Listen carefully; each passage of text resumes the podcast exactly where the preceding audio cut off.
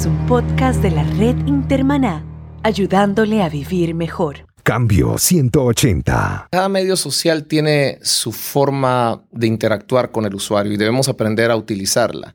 Esto es como cuando las iglesias ponen eh, la prédica del domingo, la ponen en la radio, en la televisión es un contexto totalmente distinto, ¿no? Entonces, tú no puedes pretender que algo que funciona en televisión funcione en radio. Las redes sociales, cada una tiene una forma de ser. El Twitter funciona de una forma con micromensajes. El Facebook es una, una herramienta mucho más visual, más social. Instagram, pues la gente quiere ver fotos. Entonces, debemos aprender cómo sacar el provecho a cada una de estas diferentes herramientas porque al final de cuentas ahí están todos. Cambio 180. ¿Cómo mantenerse relevante en un mundo diferente? Hola, ¿qué tal? Aquí Melvin Rivera Velázquez. La iglesia enfrenta uno de los retos más grandes de las últimas décadas. Cómo comunicar efectivamente el Evangelio a una generación diferente. Los medios se han multiplicado y muchos son gratuitos, pero la tarea es gigante. ¿Dónde estamos fallando al usar los medios sociales? ¿Por qué las iglesias deben definir primero una estrategia de branding? En cambio 180 dialogamos hoy con Steve Gordon, un publicista guatemalteco que se dedica a ayudar a las iglesias a desarrollar una estrategia de comunicación integral.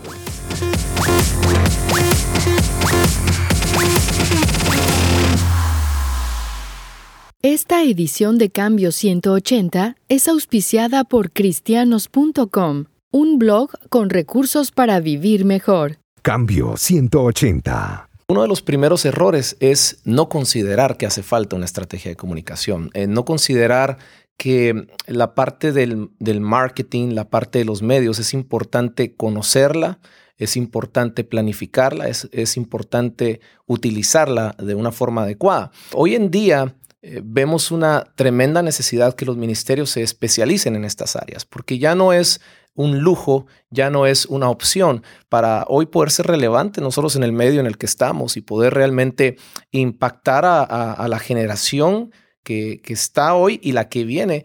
Eh, nosotros como, como comunicadores cristianos, porque los pastores, las iglesias, somos comunicadores. La palabra, lo que estamos llevando es una comunicación, es un mensaje. Entonces nosotros necesitamos entender lo que está sucediendo en el mundo, entender cómo utilizar los medios y no tener miedo de utilizarlos. La iglesia hoy está entendiendo que, su límite no son las cuatro paredes, sino hay muchas formas en que nosotros podemos impactar. Y, es increíble cómo nosotros a través del uso adecuado de los medios podemos cumplir en gran medida la gran comisión que nos dio de nuestro Dios de ir a todo el mundo, porque aunque tú estés localizado en un área, ahora a través de los medios tú puedes llegar a muchas partes del mundo y, ah, puedes ah, tocar personas que ni siquiera te imaginabas que pudieran estar quizás sentados en tu iglesia. Entonces, por eso es, importante que conozcamos los medios, que nos atrevamos a utilizarlos y que los consideremos como una parte vital de nuestra eh, planificación en el ministerio, ya no una opción más, no como un tal vez o algo que es solamente para los muy grandes, sino es una, una necesidad que tenemos todos hoy. Steve, muchas iglesias saltan de la idea a la acción. Tienen una idea y dicen, lo que necesitamos es un website, lo que mm. necesitamos es estar en Facebook. Y tú estás diciendo que eso no es lo más importante, que lo más importante es una estrategia. ¿Cómo tú manejas a una iglesia, a un cliente que realmente quiere saltar del pensamiento a la acción sin pasar por el pensamiento estratégico? Bueno, es un proceso eh, de alguna forma didáctico o educativo, ¿no? En el que eh, la, forma más efectiva de poder transmitir esto es a través de los ejemplos y poder ver los resultados. Eh, recuerdo muy bien que cuando, cuando Dios nos movió con mi esposa para la ciudad de Miami a establecer esta empresa, teníamos muchos años trabajando en, en el medio de la publicidad. Pero en el 2008 el Señor nos habla y nos muestra de cómo empezar a ayudar a ministerios en esto. Entonces, uno de los primeros clientes que tuvimos, eh, una iglesia que por cierto es en la que actualmente me congrego en la ciudad de Miami, me recuerdo que ellos nos llamaron para cambiarles el website porque tenían un problema con su website. Precisamente, eso es, esa es una de las, eh, el 80 o 90% de las personas de congregaciones que nos llaman típicamente tienen ese problema, que quieren mejorar su website. Cuando nosotros llegamos y empezamos a ver el website, le dije, ¿sabes qué? Dame tu tarjeta de presentación déjame ver la papelería, déjame ver una serie de cosas. Y nos dimos cuenta que el problema principal que tenían era la identidad corporativa, lo que nosotros llamamos branding o la forma en que mostramos nuestra, nuestra personalidad. Hablamos y les dijimos, saben, si nosotros les podremos hacer un website, pero eso es como construir sobre un mal fundamento, algo que no está sólido. Eh, déjenos trabajar primero la parte de branding, hagamos un plan de qué queremos hacer en los próximos cinco años y después dentro de eso va a estar el componente del website. Y gracias a Dios eh, confiaron en nosotros, lo hicimos así. Los resultados en cinco o seis años han sido asombrosos, pero han sido parte de un proceso.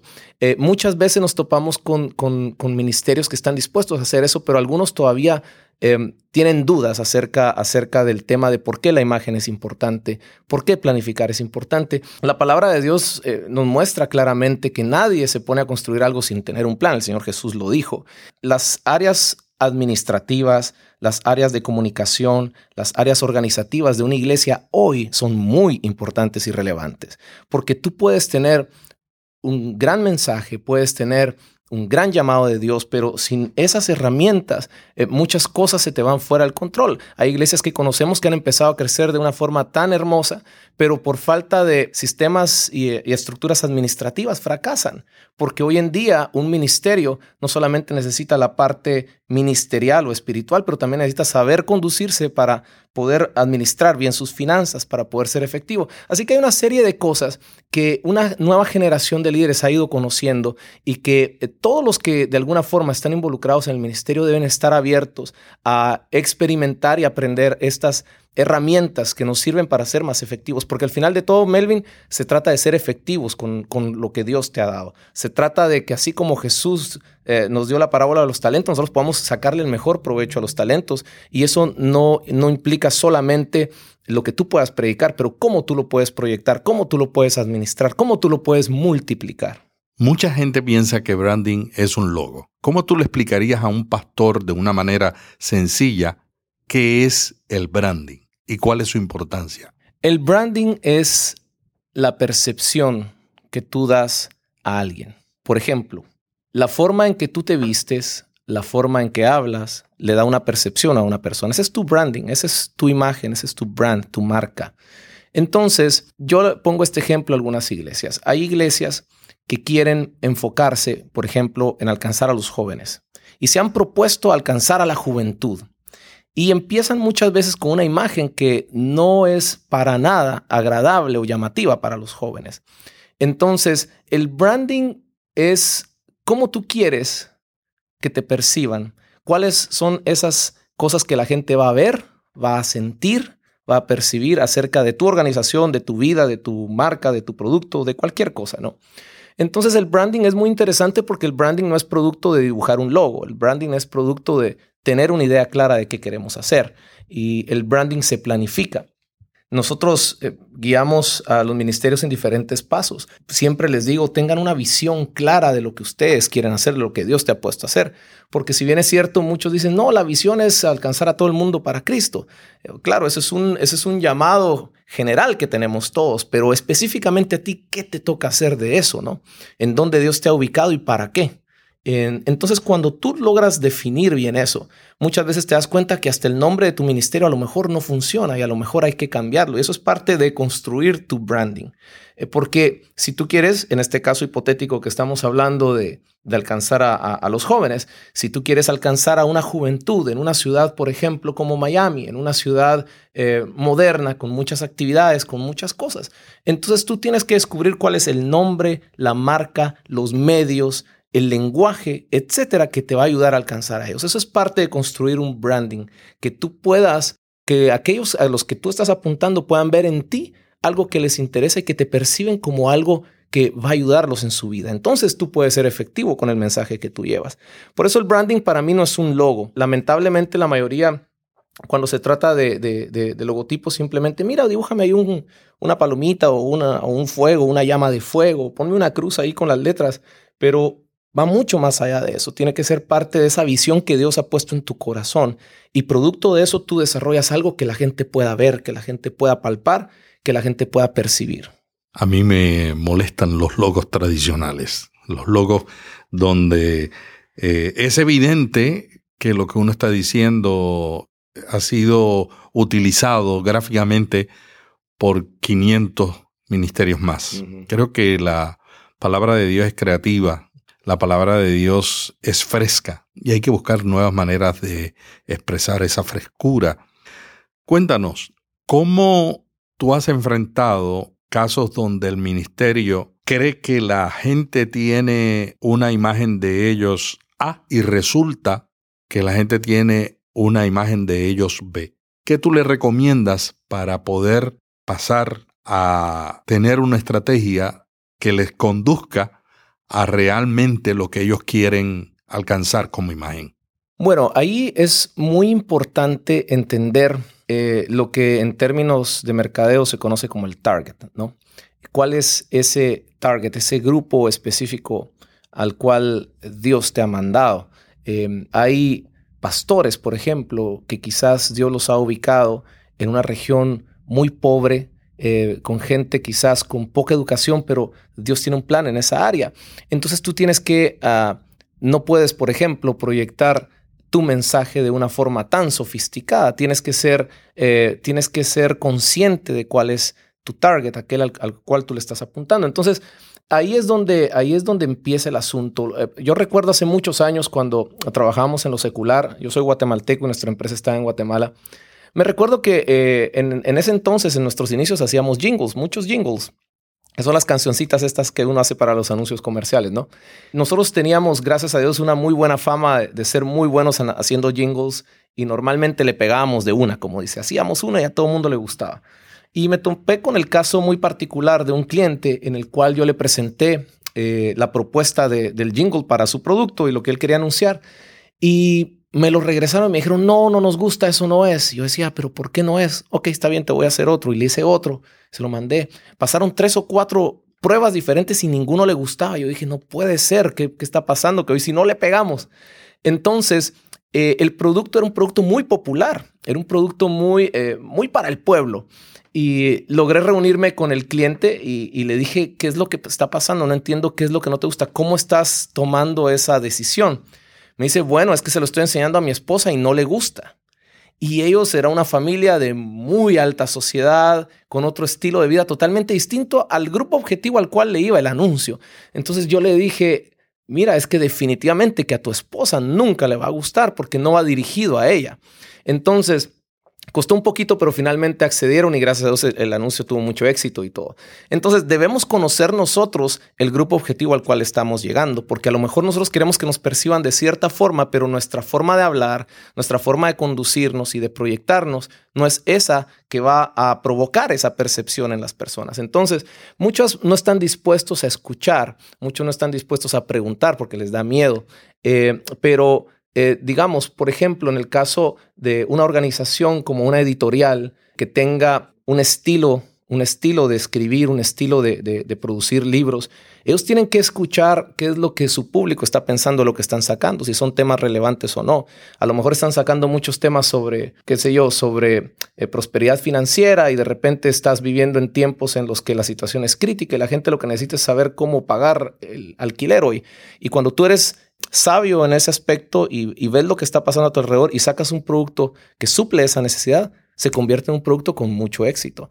Entonces, la percepción, nosotros tenemos que tener cuidado de ver qué es lo que nuestro público piensa, cómo le estamos llegando y no solamente centrarnos en nosotros mismos, porque eso es, eso es una perspectiva muy pequeñita y, uh, no podemos simplemente confiar en nuestro, en, nuestro propio criterio, sino tenemos que escuchar también lo que está alrededor de nosotros, lo que está en, nuestras congregaciones, de nuestros líderes. Una de mis facetas es de director de alabanza y, siempre, siempre he estado involucrado en la alabanza por muchos años. y una vez me recuerdo bien que Dios puso en mi corazón. Una vez yo estaba enojado y, yo iba a ministrar y esto del otro y el Señor me recuerdo que me dijo, eh, nunca ministres de acuerdo a lo que está en tu corazón y lo que tú personalmente estás pasando. Siempre pregúntame a mí, ¿qué es lo que tú quieres? Porque yo a veces quiero ministrar algo a mi pueblo y tú lo evitas por culpa de tus sentimientos y de tus preocupaciones. Entonces a partir de eso dije, ok, Señor, empecé a hacerlo y cada vez que ministro le digo, Señor, ¿qué quieres tú hoy?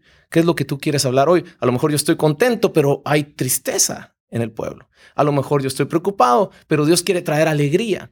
Entonces, no nos, no nos llevemos solamente por lo que nosotros queremos, por lo que nosotros sentimos, sino porque lo que Dios quiere hacer. Y muchas veces lo manifiesta a través de cuando nosotros empezamos a observar eh, la actitud de las personas, las necesidades de la gente, que es aquello que, tu pueblo necesita. yo me recuerdo eh, tener muchos amigos que se han alejado de alguna forma de, de seguir al Señor o por lo menos de asistir a una iglesia. Y cuando yo les pregunto, ¿y por qué?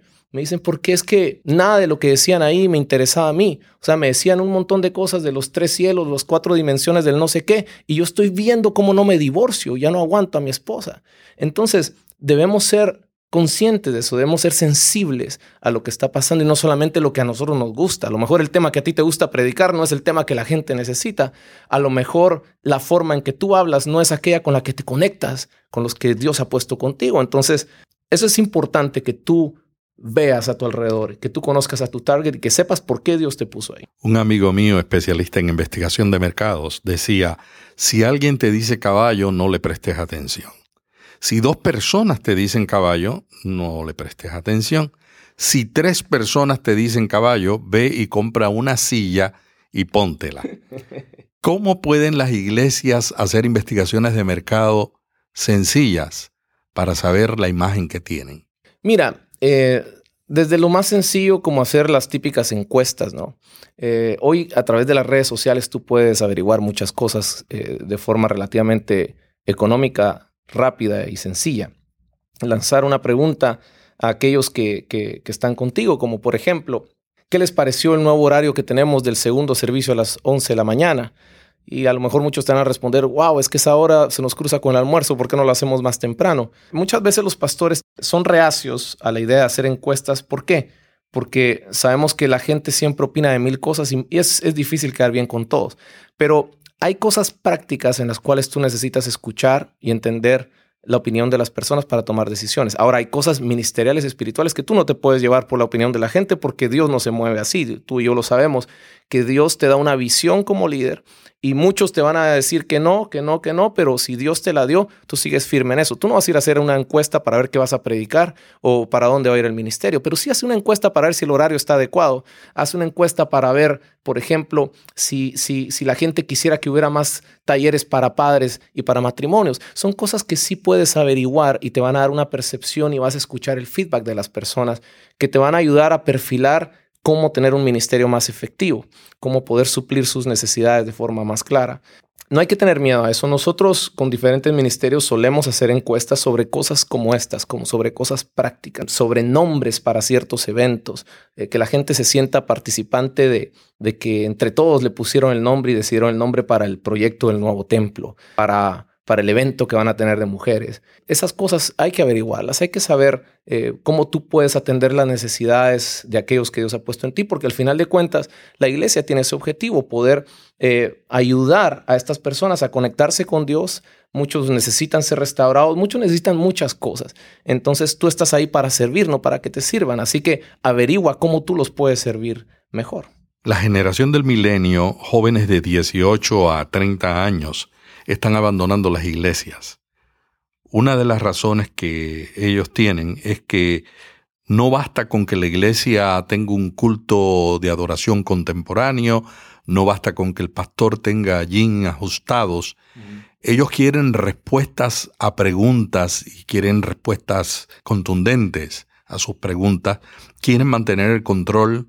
Es una generación global es la primera generación que se creó con la tecnología. Mm. Nacieron en la década del 80.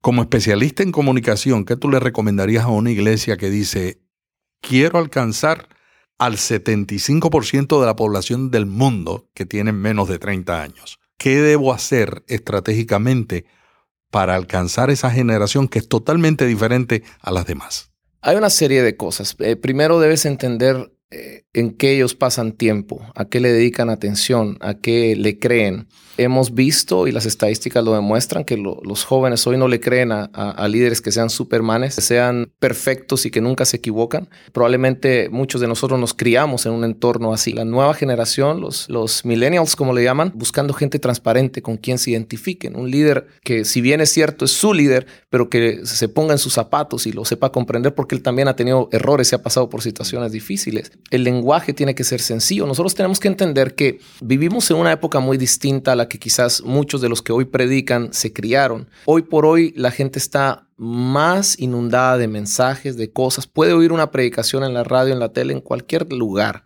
Y en nuestros mensajes no tienen necesariamente que ser eternos. Un amigo que creo que, que, lo conoces, Esteban Fernández, dice, para que tu mensaje sea divino no tiene que ser eterno. Tenemos que aprender nosotros a, a, ser más concretos en, en nuestros mensajes, a optimizarlos para que sean impactantes y también queden en la vida de las personas. Está demostrado estadísticamente también que nadie te aguanta una, una de una hora, hora y media. O sea, el, la atención que tú le puedes dar a eso se reduce a unos pocos minutos. Asegúrate que cuando tú vas a hacer una predicación, tú tengas claro cuál es el mensaje que tú quieres que el que te escuchó salga con ese mensaje y se apropie. Así que probablemente toca ajustarnos, nos toca ajustarnos en la forma de predicar, nos toca empezar a utilizar métodos audiovisuales para apoyar nuestras predicas, porque la generación de hoy es más visual, necesita ver, necesita ver videos, pero no videos de una hora y media contigo predicando, necesita ver videos de tres o cuatro minutos, porque es el tiempo que tienen para poder en, un, en su teléfono ver un video y después tienen que hacer otra cosa. Entonces, eh, tienes que cambiar ese, esquema anterior. Tenemos que hacer cosas más concretas, cosas más breves, cosas más visuales, comunicarnos de una forma más directa a través de los correos, a través de los textos, a través de diferentes cosas que no nos tenemos que tener miedo de utilizarlas. Hay, hoy por hoy, mira, Melvin, hay cualquier cantidad de herramientas que nosotros podemos eh, utilizar en la iglesia, desde herramientas para comunicarnos por texto con toda nuestra congregación, para poderte mandar un mensaje y que, tú recibas en la mañana de tu pastor, hey, ¿cómo estás? Espero que has tenido un buen desayuno, Dios te bendiga y que te vaya súper bien hoy.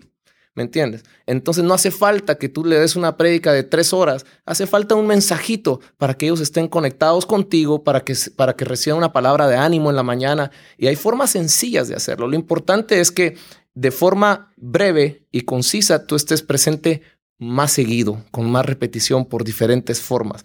Ahí es donde entra el, el, el concepto de lo que son las comunicaciones integradas, que no se trata de que, bueno, saca un programa en la radio y ya estás o, saca tu programa en la televisión y ya estás. No, o sea, es una serie de elementos para poder comunicarte con aquellos eh, que tú quieres llegar y para poder estar conectado con ellos. Entonces es redes sociales, es radio, es un correo, es una cartita, son diferentes cosas. Así que eh, tenemos que ser creativos. Hoy, Melvin, no nos podemos sentar simplemente a preparar un sermón para el domingo y pensar que eso es suficiente. Tenemos que todos los días implementar diferentes cosas para poder llegar y para poder alcanzar a estas nuevas generaciones que lo necesitan, que necesitan sentirse que ellos eh, son importantes para ti, que tú estás al tanto de ellos y que estás eh, al nivel de comprender sus problemas y tú no estás en las últimas revelaciones del Apocalipsis, sino estás tratando de sacarlos adelante de esos problemas que tienen todos los días. Y con eso nosotros podemos ser una iglesia efectiva y exitosa en el día de hoy. Steve, la nueva generación es la generación de la tecnología. 85% están utilizando Facebook. ¿Dónde las iglesias estamos fallando en el uso de los medios sociales? Bueno, eh, cada medio social tiene su forma de interactuar con el usuario y debemos aprender a utilizarla. Esto es como cuando las iglesias ponen eh, la prédica del domingo, la ponen en la radio, en la televisión es un contexto totalmente distinto, ¿no? Entonces, tú no puedes pretender que algo que funciona en televisión funcione en radio. Las redes sociales, cada una tiene una forma de ser. El Twitter funciona de una forma, con micromensajes. El Facebook es una, una herramienta mucho más visual, más social. Instagram, pues la gente quiere ver fotos. Entonces, debemos aprender cómo sacar el provecho a cada una de estas diferentes herramientas, porque al final de cuentas ahí están todos. Pero no solamente las, las redes sociales, sino también Muchas iglesias deben empezar a considerar cómo tener sus propios apps y cosas. Ya cuando tienes una cantidad eh, significativa de miembros, el app, hoy por hoy, eh, la gente en sus teléfonos, en sus iPads, lo que tiene es una aplicación de aquello que le interesa, aquello con lo que está cercano o identificado.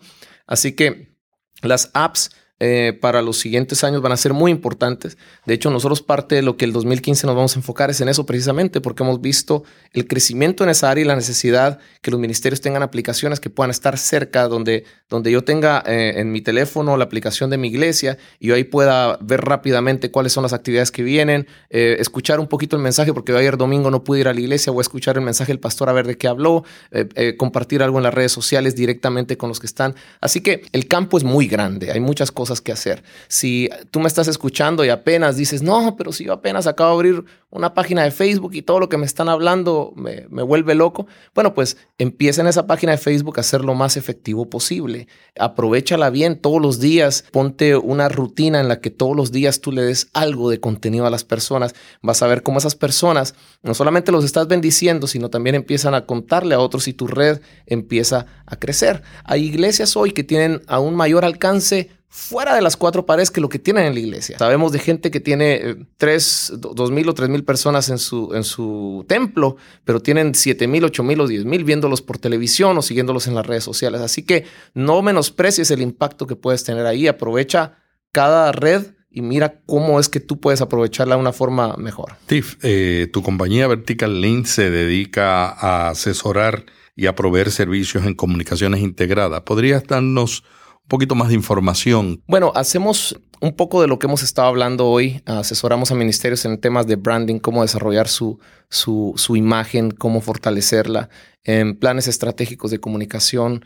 Eh, ayudamos también a muchas iglesias, eh, ya que estamos hablando particularmente de iglesias, en cómo formar y administrar su, su departamento de comunicaciones y de medios, que hoy por hoy ya es una parte vital de la iglesia. Hace años tú sabes que la iglesia era el sonidista ya, pero hoy tenemos el sonidista, hoy son las luces, hoy son las pantallas, hoy, hoy los anuncios los hacemos animados, tenemos cámaras porque estamos filmando quizás no para televisión, pero sí para transmitir online. Pues ayudamos a muchos ministerios en cómo organizar eso, cómo desarrollarlo y cómo equipar a su gente. Y hay por supuesto todo lo que tiene que ver con comunicaciones integradas que pasa desde desde lo que es asesoría hasta lo que es ya implementar proyectos desde web, diseño, televisión, radio, etcétera. Así que de esa forma es como, como nosotros ayudamos a ministerios.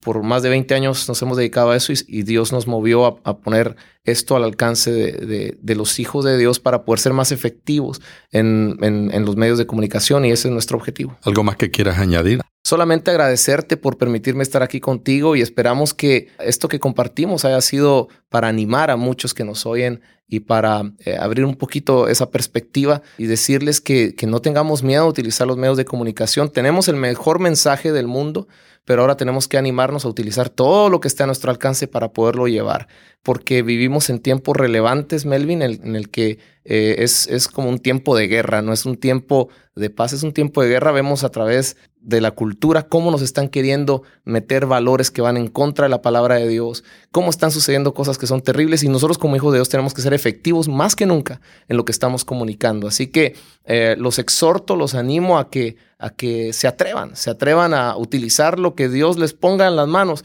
a sacarle el mejor provecho y, y Dios está con nosotros, así que sabemos que si hacemos bien nuestra parte, Él sin duda va a hacer bien la de Él. Cambio 180. ¿Cómo mantenerse relevante en un mundo diferente?